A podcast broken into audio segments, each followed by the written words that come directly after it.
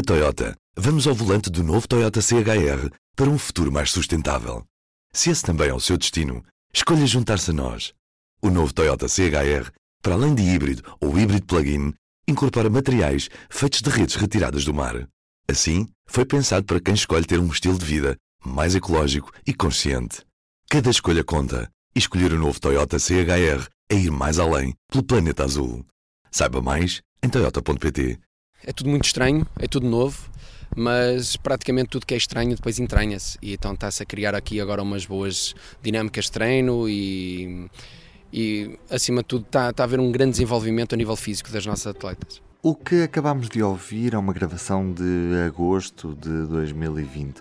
Era então um treinador de futebol feminino do Rio Ave, Miguel Afonso. Falava neste segmento à televisão do clube. É mais ou menos desta altura que surgem as primeiras mensagens de teor íntimo que o atual treinador da equipa do Famalicão dirigiu às atletas que então treinava em Vila do Conde. Estou a sentir uma maior agressividade, uma maior à vontade, aquele espírito que eu adoro ter nas minhas equipas de maior, mais família, mais próximas, estou a gostar bastante. Estou, sinto que está a haver um crescimento diferente, é chamado um crescimento anormal. Por norma, as equipas demoram mais tempo a maturar as ideias e estou a sentir que elas neste momento estão a, a assimilar muito bem as nossas ideias, a nossa filosofia, porque é, também é tudo novo para elas, porque ninguém estava cá o ano passado, não é? O jornalista do público Paulo Corado viu as mensagens que o treinador dirigiu às atletas que o acusam de assédio sexual. São mulheres que então tinham idades entre os 18 e os 20 anos. Isto é um caso que não é muito vulgar no, em situações de, de, de assédio, de denúncias de assédio, é, neste caso de jovens que relataram uh, situações de assédio sexual através de mensagens por parte do treinador que as orientou numa equipa uh, na altura do Rio Ave, em 2020 e 20.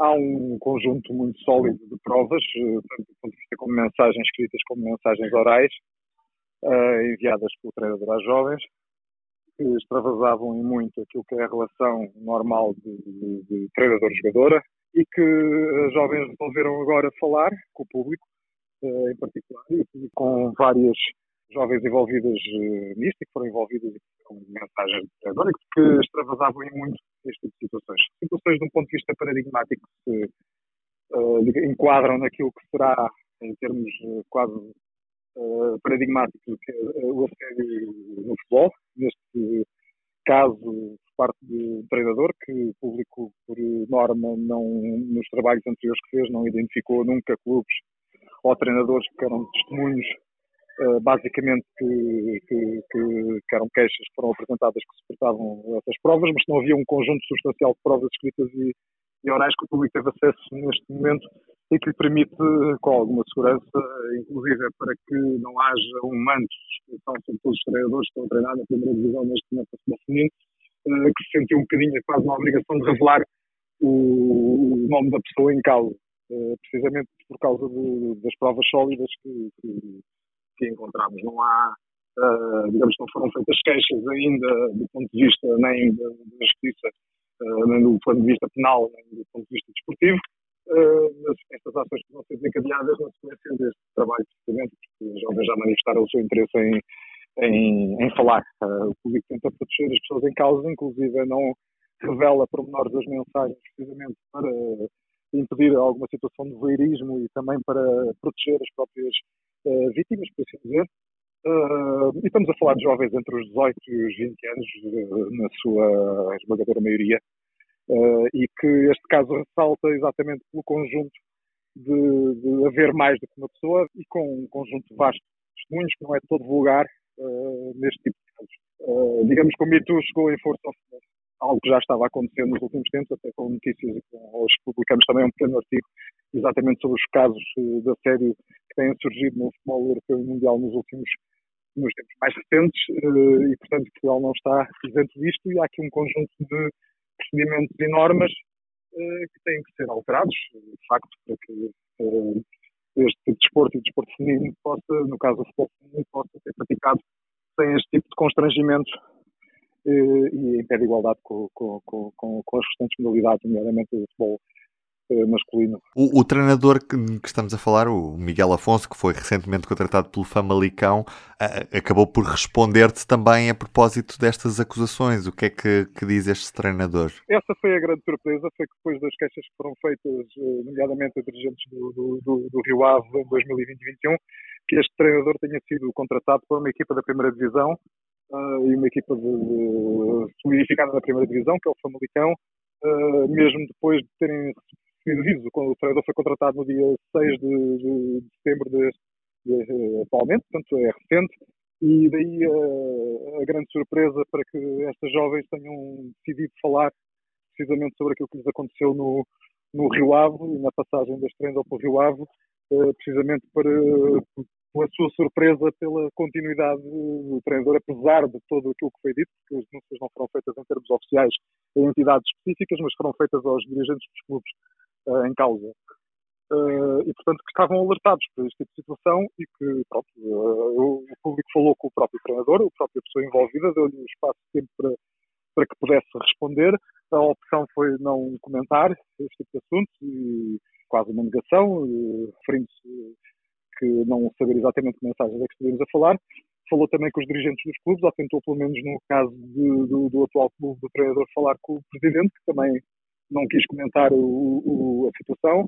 Uh, o presidente do anterior clube não se encontra em Portugal, uh, está uh, um pedido estrangeiro de, está incontactável, e, mas o público procurou facto uh, encontrar reações por parte de todos os intervenientes nesse processo. Uhum. O que é que dizem os regulamentos neste tipo de situações? O treinador pode sofrer sanções para além das penais, obviamente. Um, sofre sanções desportivas? Sim, os regulamentos sofreram uma alteração uh, este ano, que entrou em vigor em julho, de, em 1 de julho deste ano, precisamente para introduzir esta situação do assédio sexual no, no, futebol, e inclusive com penalizações estimadas, eh, digamos, para os agentes esportivos, jogadores, dirigentes e outros agentes esportivos, estamos a falar de penalizações, neste caso de, de assédio específico em que o público está a tratar, de penalizações de três meses a um ano de suspensão. No entanto, o público falou também com alguns especialistas, nomeadamente com uma, com uma dirigente da APAV, que uh, referiu que estes processos decorrem do ponto de vista da justiça desportiva,